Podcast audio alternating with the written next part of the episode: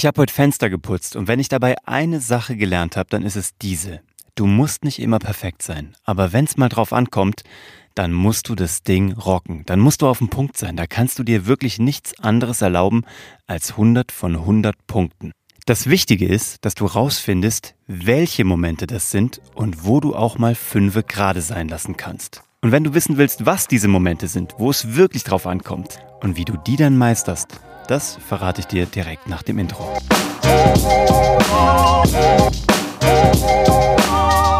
Hallo und herzlich willkommen zu Hashtag Happylist, der Podcast, der sich nicht nur um deine Fensterreinigung kümmert, sondern dir auch noch glänzende Tipps für deinen Erfolg mitgibt. Ich bin Uwe von Grafenstein und ich hatte heute so einen Erweckungsmoment.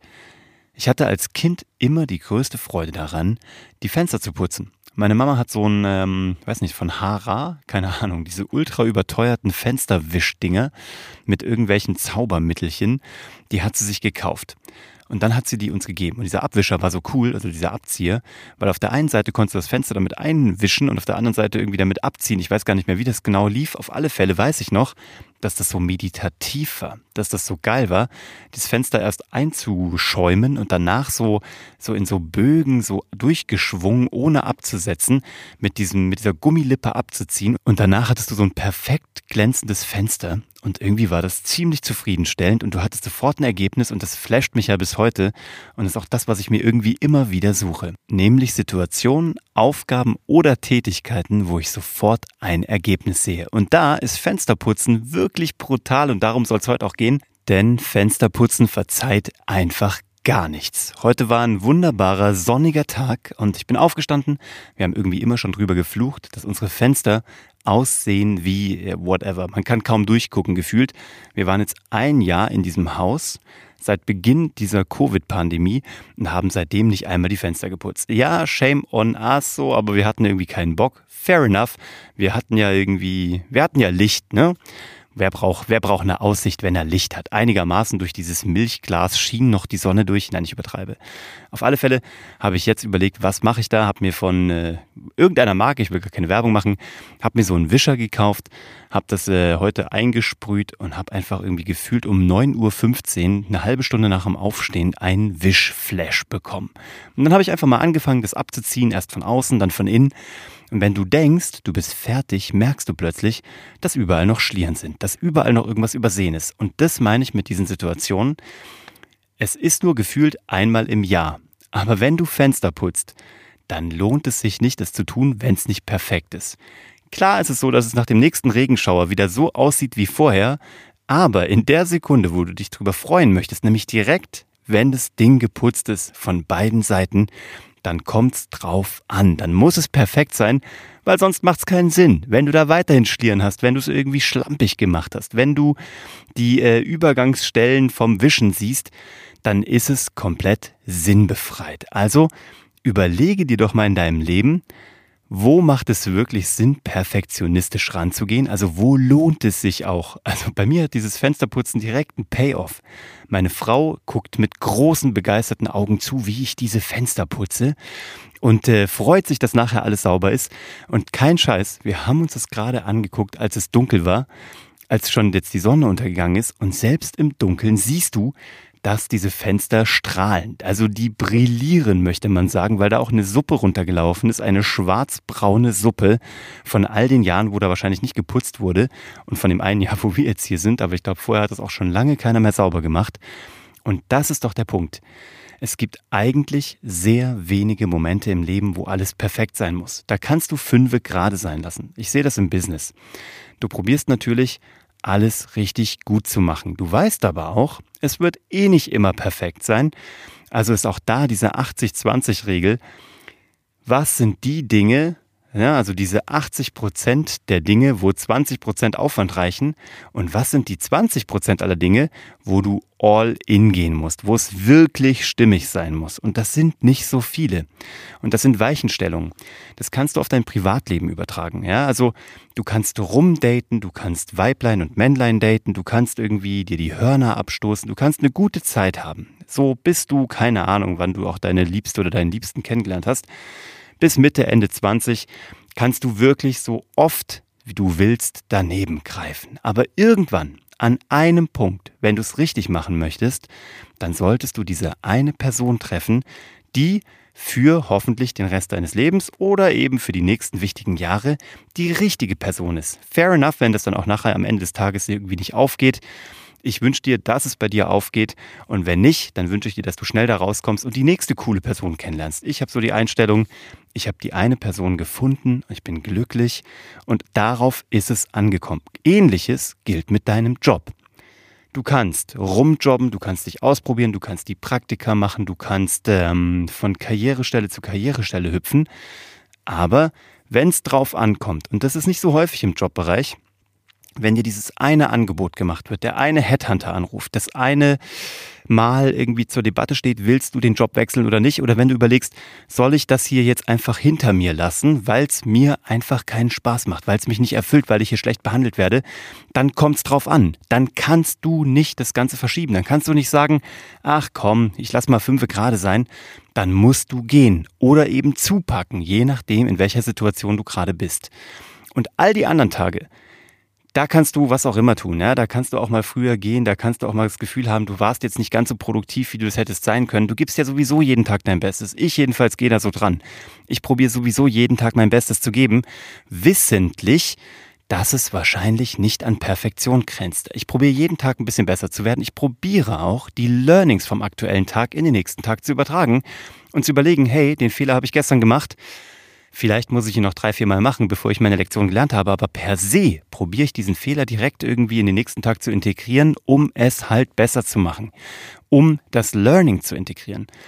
Und es kommt, keine Ahnung, gefühlt bei mir alle fünf bis sieben Jahre kommt beruflich so ein Moment, wo ich mir denke, jetzt geht's um die Wurst. Eine dieser Entscheidungen war zum Beispiel diesen Podcast hier zu starten wusste ich zwar damals noch nicht, aber ich hatte halt auch die Überlegung, chill ich jetzt noch ein bisschen weiter, mache ich jetzt irgendwie so ein bisschen vor mich hin, lasse ich mich irgendwo festanstellen, starte ich irgendwas Neues, gründe ich eine Firma, gebe ich mir diesen Mehraufwand mit einem Podcast, ohne erstmal was zu verdienen. Ich habe mich Gott sei Dank für diesen Podcast entschieden. Danach sind nur noch gute Sachen passiert. Als ich ähm, ich sag mal, viele romantische Abenteuer ähm, über einen Sommer und einen Herbst hinweg ähm, erleben durfte, für die ich alle dankbar bin im Nachhinein, ist danach eine junge Dame in mein Leben getreten, von der ich wusste, die oder keine. Und ich war bei äh, einem Date eingeladen. Ich glaube, ich habe das schon mal erzählt. Ich habe meine Frau bei einem Spaghetti-Essen, einem fingierten Spaghetti-Essen, was fingiert wurde, damit wir verkuppelt werden. Ich hätte danach diese Dame wahrscheinlich in meinem Leben nie wieder wiedergesehen. Ich habe aber die Arschbacken zusammengekniffen. Ich habe unter dubiosen ähm, Vorwänden die Telefonnummer von dieser jungen Dame klar gemacht und ähm, habe die dann, ich habe das schon mal gesagt, in die Höhle gezerrt. Also ich habe dafür gesorgt, dass ich diese Frau ähm, möglichst äh, so, ja, was soll ich sagen, ich habe sie geheiratet. Nein, noch besser, sie hat mich geheiratet. Also es hat ganz gut funktioniert ich glaube, ich habe da mal eine komplette Podcast-Episode drüber gemacht. Hör dir das gerne mal an, äh, wie ich mit Charlotte zusammengekommen bin. Aber das sind diese Momente, die wichtig sind. Ähnliches gilt als Papa, habe ich so das Gefühl. Du kannst äh, auch da, also du musst dich davon verabschieden, dass du perfekt bist, weil wirst du nicht sein. Dein Papa, also dein Kind ist das, ich habe da schon mal eine Episode drüber gemacht, dass mein größter Mentor mein Sohn ist. Warum? Weil der mich spiegelt in jeder Sekunde. Und ähm, in jeder Sekunde kann ich nicht darauf aufpassen, ob ich perfekt bin. Ich kann nicht in jeder Sekunde das perfekte Vorbild sein. Aber es gibt diese Momente, wo ich mich entscheiden kann, ein cooler Papa zu sein, ein verständnisvoller Papa zu sein, einfach da zu sein, einfach meinen Arm auszustrecken, diesen kleinen Mann ähm, in den Arm zu nehmen, einzukuscheln, ihm keine Vorwürfe zu machen, ihn einfach äh, zu beschützen. So. Oder ich kann mich dagegen entscheiden und kann einfach ein Idiot sein. Und in der Regel ist es so, ich äh, hoffe, dass ich das relativ häufig hinbekomme, mich dafür zu entscheiden, kein Idiot zu sein. Ich glaube, ich bekomme das ganz gut hin. Auch da, ich bin nicht perfekt, aber es sind diese wenigen Momente, auf die es ankommt. Da werden die Weichen gestellt. Und rückblickend, ich habe das glaube ich hier auch schon mal gesagt, du musst dich immer fragen, gibt es Dinge, über die du dich seit fünf Jahren ärgerst? Ja, dann hast du da die falschen Entscheidungen getroffen. Kommt nicht so häufig vor, aber ich möchte dich jetzt noch gar nicht so nach hinten betrachtet ähm, da reinbringen, sondern eher nach vorne betrachtet. Überlege dir, wo die wichtigen Entscheidungen sind. Überleg dir, Was sind so Dinge, die einfach daily an dir vorbeifliegen, äh, wo du ja mal daneben liegen darfst und mal nicht?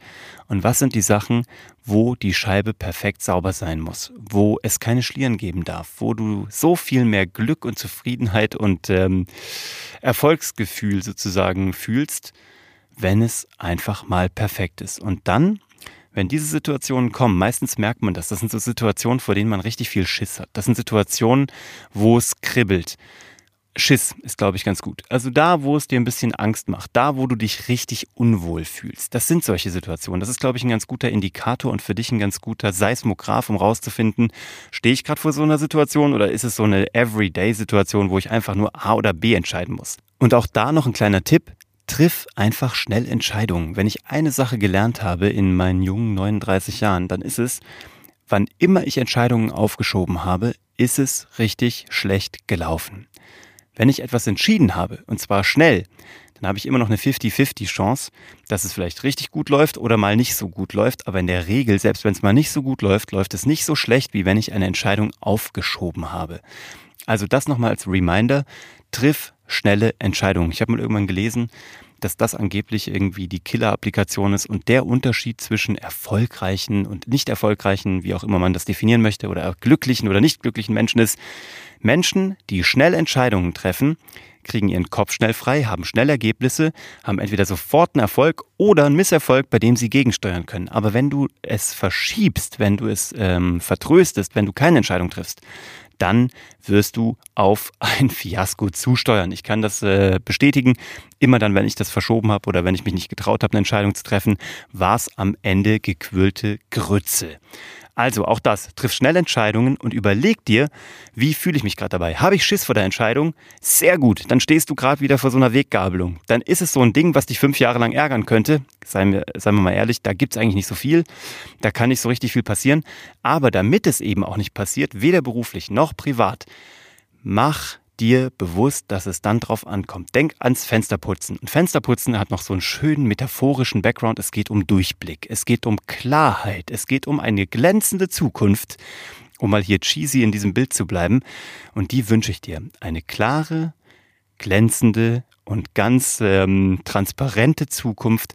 Und die wirst du haben, wenn du immer überlegst, habe ich gerade Schiss? Yes, okay, ah, da will mir jemand was sagen, nämlich dein ähm, Gehirn, das Schicksal, wer auch immer, und will dich darauf hinweisen, dass es jetzt um die Wurst geht. Und dann geh all in. Und danach kannst du auch wieder deine Kräfte sparen, kannst ein bisschen chillen und einfach Entscheidungen treffen, relativ schnell und wieder gegensteuern.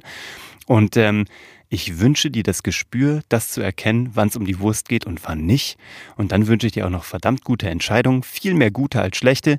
Und nochmal so als äh, kleiner Spoiler vorneweg, selbst die schlechten können gar nicht so schlecht sein, als dass da irgendwas passieren könnte. So, das ist mein Wort zum Sonntag. Ich freue mich, dass du dabei warst. Und ich glaube, wir haben 97 Bewertungen auf diesem Podcast und ich hätte so gerne 100. Und du hast es in der Macht, das jetzt zu ändern. Das ist zwar jetzt keine Situation, wo es um die Wurst geht, aber würde mich trotzdem freuen, wenn du dabei bist und mir noch äh, mindestens eine von diesen dreien Bewertungen gibst und ähm, vielleicht das sogar jemanden weiterleitest, der auch noch äh, ein bisschen mehr Klarheit in seinem Leben braucht über die Entscheidungen, die wichtig sind und die, die es nicht sind. Ich wünsche dir einen tollen Sonntag, freue mich auf die nächste Episode mit dir und wünsche dir morgen einen tollen Start in die Woche. Mach's gut. Ciao.